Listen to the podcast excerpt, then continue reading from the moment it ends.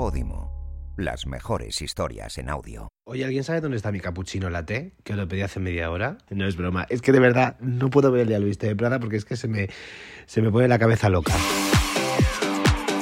Hola, hola, hola, hola, ¿qué tal estáis? Mi nombre es Jaime Riva y sí, soy vuestra Carrie Bradshaw personal, aunque bueno, con esta voz no sé ya ni lo que soy. Jaime, necesitas gárgaras que eres podcaster. Creo que esto de lo de Carrie lo digo en todos los capítulos, pero es que de verdad no os podéis imaginar la ilusión que me hace estar en este espacio y poder hablaros. Además que, que esto de repetir constantemente todo igual en los podcasts es muy de, de podcaster, ¿no?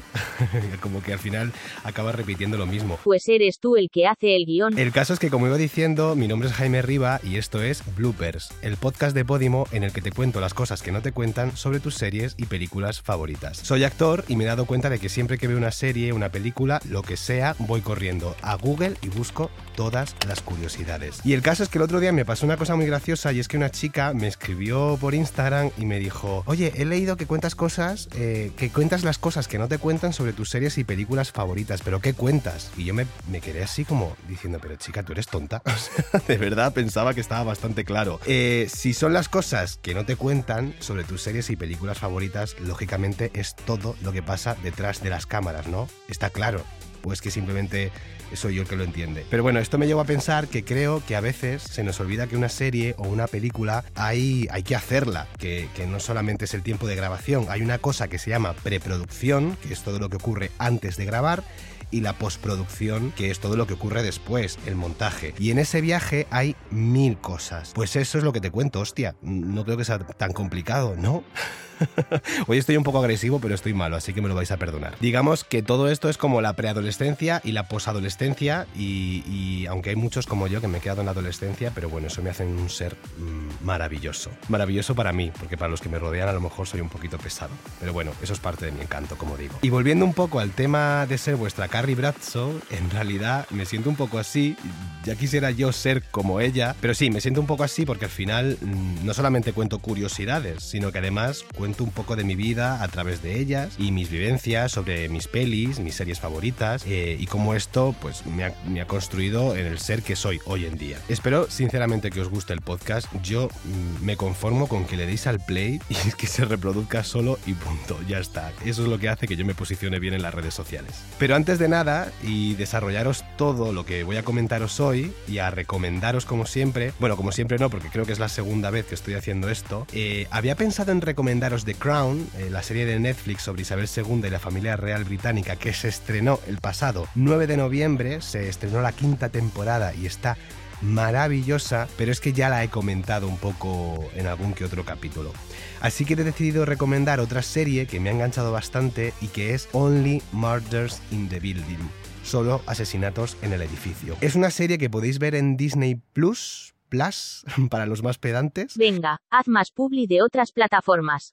Y que está protagonizada y producida por Steve Martin, Martin Short y Selena Gómez. Está muy bien. Ya os digo que mezcla como estos tintes de comedia negra y de suspense que a mí sinceramente me parece como una combinación perfecta. Tiene dos temporadas, eh, a mí personalmente me ha enganchado más la primera que la segunda, pero ya os digo que las dos están muy bien y estoy esperando como agua de mayo la tercera. Y después de esta recomendación, que no sé si alguien está haciéndome caso, espero que sí. Probablemente no. Vamos a empezar con la peli que os traigo hoy. Vamos a volver un poco a estas películas que definieron mi adolescencia y mi adultez temprana eh, y que quizás se ha convertido en una de mis películas eh, no sé si favoritas, pero que más he visto seguro. Además, le tengo como un cariño muy especial porque se ha convertido en cierta manera en ese tipo de película que ves cuando te sientes un poco triste o, desconectado con el mundo en general. Mira, voy a ir a piñón porque siempre doy unas vueltas tremendas para introducir el tema y siempre me siento un poco estúpido porque, porque en realidad mi objetivo es generar hype, pero joder, es que está en el título, es que sabéis perfectamente de lo que estoy hablando. Así que hoy vengo a hablaros de las curiosidades sobre el rodaje del Diablo Viste de Prada. Por Dios, es que cuando hablo del Diablo Viste de Prada solamente me viene a la cabeza ese momento del azul cerúleo, ese monólogo que es maravilloso. Supongo que sabes de lo que estoy hablando y de hecho hice una prueba en mis redes sociales, eh, pregunté algo así como, si te digo azul cerúleo, ¿qué te viene a la cabeza? Y todo el mundo me decía que el día lo viste de Prada. Pues que sepáis que llevo mucho tiempo pensando eh, en cuál fue el primer momento en que vi esta película, el día lo viste de Prada, y es que no lo recuerdo bien, no sé si fue en mi casa, en la tele, si fui al cine, no lo sé, pero lo que sí sé es que fue amor a primera vista.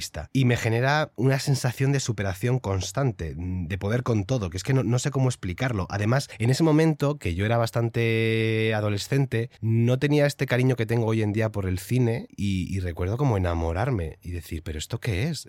Prácticamente no había visto a Anne Hathaway ni a Meryl Streep y me quedé prendado. Por eso digo que le tengo un cariño especial y que siempre la veo en mis días tristes. Aunque siempre tengo que tener cuidado porque cada vez que la veo acabo dándole un pequeño golpe a la tarjeta de crédito, pero bueno, esto es otro tema. Por supuesto, cuando me puse a pensar en qué iba a hablar en cada capítulo de bloopers, pues enseguida me di cuenta de que no podía faltar las curiosidades del rodaje del Diálogo Viste de Prada, así que preparados, preparadas, preparades, coged vuestras palomitas, que empezamos. Bloopers, el podcast para las personas que prefieren las palomitas dulces a las palomitas saladas.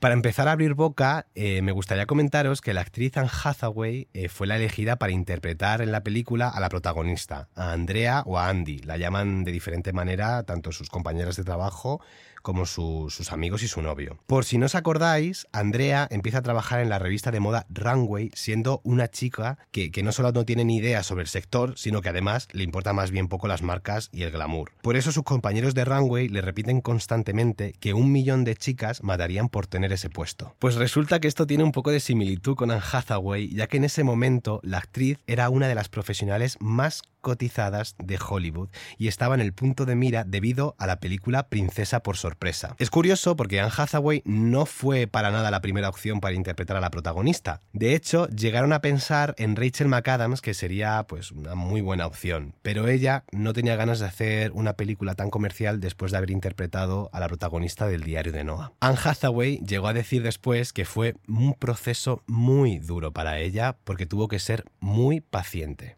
Si tuviéramos que decir quién es la antagonista de la película, seguramente se nos venga a la cabeza el papel de Miranda Priestley, la redactora, la jefe de la revista de moda Runway, interpretada por la grandísima Meryl Streep. Esta sale en Los Simpsons. Ya sabéis mi amor por esta actriz, eh, tanto es así que le he dedicado el capítulo 3 de este podcast. Si no lo has escuchado, eh, ve a escucharlo porque es fantástico. Y es que con Meryl Streep nada puede salir mal. Pues como siempre, si ya sois veteranos en este podcast, sabéis que no siempre los actores aceptan el papel a la primera y en el caso de Meryl Streep no podía ser distinto. Rechazó el papel en innumerables ocasiones porque decía que la cifra de dinero que le ofrecían era prácticamente insultante. Al final, eh, la productora decidió doblar la cantidad y la actriz aceptó, no sin alegar que a esa edad, un poco tarde para ella, había aprendido a defenderse como lo hacían los hombres en el sector. Aún así, la actriz realizó diferentes cambios en el guion que luego os contaré con el objetivo principal de que el personaje de Miranda Priestley tuviera mucho valor y muchos más matices. El trabajo de Meryl Streep en esta película es maravilloso y todo el mundo empezó a preguntarse en quién se había inspirado para interpretar al personaje de Miranda. Todo el mundo llegó a decir que el personaje estaba inspirado en Anna Wintour, la redactora jefa de la revista Vogue en Estados Unidos, y esto no es del todo mentira, eh, ya que la película se basa en el libro del mismo nombre escrito por Lauren Wisberger. En este libro, Lauren Wisberger cuenta sus vivencias eh, cuando trabajó durante 11 meses para Anna Wintour en la revista Vogue. Pero Meryl Streep no utilizó jamás esta referencia para su interpretación. Años después confesó que se inspiró en Clint Eastwood para el personaje de Miranda y para su forma de hablar. Decía de Clint Eastwood que tenía una forma de hablar muy bajita, muy tranquila y que cuando hacía esto conseguía que todo el mundo le prestara atención y así dominar el espacio. Se han dicho muchos rumores sobre la relación entre Anne Hathaway y Meryl Streep, pero resulta que en realidad fue bastante buena y sigue siéndolo a día de hoy. Pero en el momento los medios de comunicación dijeron que se iba muy mal y esto se basaba en la siguiente noticia. Anne Hathaway contó que cuando conoció a Meryl Streep eh, esta le abrazó y le dijo, estoy muy contenta de trabajar contigo, pero que sepas que a partir de ahora no voy a dirigirte la palabra. Y así fue, al parecer Meryl Streep no trataba mal a Anne Hathaway, sino que simplemente la ignoraba para meterse en el papel de Miranda. Y si tenemos que pensar en las actrices de la película, no podemos desvincular del Hielo Viste de Prada a Emily Blunt. Emily Blunt interpretaba a la primera ayudante de Miranda y lo curioso es que la actriz no había trabajado jamás antes en ninguna película ni en ninguna serie. Se presentó para el papel entre otras 100 chicas y ella tuvo la suerte de ser la elegida. Llegó a decir que cuando se estrenó la película de la noche a la mañana no podía salir ni a la panadería sin que la reconocieran y que a día de hoy le siguen recordando sus frases en la calle. Y es que si hay algo que tiene la película son las frases míticas, pero hay una de ellas que dice el personaje de Emily Blunt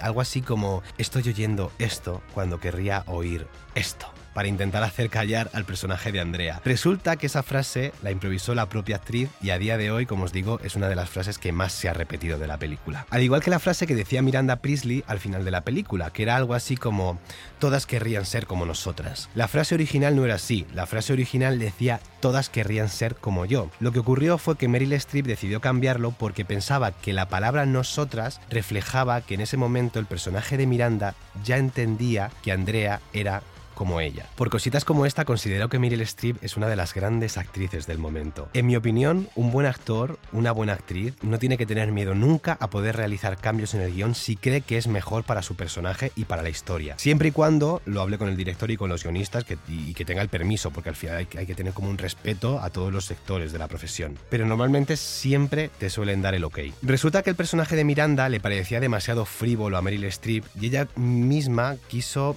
que le escribieran un monólogo que pudiera englobar cómo ella le daba importancia al mundo de la moda. Y así nació el monólogo del azul cerúleo, que ha sido representado cientos de veces. Aún así, Meryl Streep años después afirmó que le seguía pareciendo un personaje demasiado frío y que no cuenta realmente el empoderamiento que tiene la mujer. El actor Stanley Tucci, que interpretó el personaje de Nigel, fue elegido solamente 72 horas antes de empezar a rodar. Además, resulta que en el rodaje conoció a la hermana de Emily Blunt y acabó casándose con ella. Hace poco, Emily Blunt bromeaba en la prensa diciendo que era horrible tener a Nigel en la familia. Como os podéis imaginar, al igual que en Sexo en Nueva York, el mundo de la moda se volcó en esta película. Grandes marcas como Armani, Chanel, Dior cedieron grandes de sus colecciones, incluso llegaron a dar algunas piezas que todavía no habían salido al mercado. Esto hizo que el Diablo Viste de Prada tuviera el vestuario más caro de la historia, superado por el millón de dólares. Además, la directora de vestuario de la película es Patricia File, que resulta ser la misma que la de Sexo en Nueva York.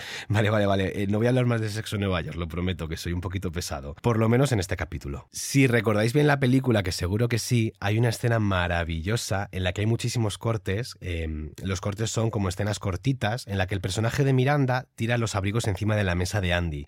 Resulta que ese día no fue nada fácil para Meryl Streep porque tuvo que repetir cientos de veces, ya no solamente por fallos técnicos, sino que al quitarse el abrigo muchas veces se le quedaba enganchado o simplemente el abrigo se caía al suelo y se salía de plano. Y hasta aquí las curiosidades del día lo viste de Prada. Como siempre, os voy a dar mi más humilde opinión. Si no la habéis visto, por supuesto la tenéis que ver y si la habéis visto también, y así la refrescáis. Siempre es buen momento para ver el, el día lo viste de Prada, pero como siempre tengo una reflexión sobre esto. ¿Es verdaderamente Miranda Priestley la mala de la película? Para mí no. Para mí el verdadero malo de la película, la peste, eh, es el novio de Andy. Es que no me quiero saber ni su nombre, no recuerdo ni cómo se llama. Es cierto que el personaje de Andy cambia, pero cambia de forma externa. Ella sigue siendo la misma, sigue siendo una chica maja, cercana, con los pies en la tierra y que quiere pues a su novio y a sus amigos. Y el novio de repente la deja por el simple hecho de que ahora es una mujer exitosa. Mira cariño, eso tiene un nombre y se llama masculinidad frágil porque de hecho él se convierte en un chef bastante importante y ella le apoya. Bueno, es que simplemente me parece un tremendo gilipollas y esto lo he leído bastante en las redes sociales, o sea que no lo opino yo solo. Si lo dicen en Twitter, nos fiamos. Ese tipo de hombres que no pueden aceptar que sus novias tengan mejor vida laboral que ellos, nada, de verdad, mm, red flag total. Pero por otro lado, Tampoco quiero hacer un blanqueamiento del personaje de Miranda que os veo venir. Que he leído mucho eso de, ay Miranda, pobrecita, que la abandona. A ver,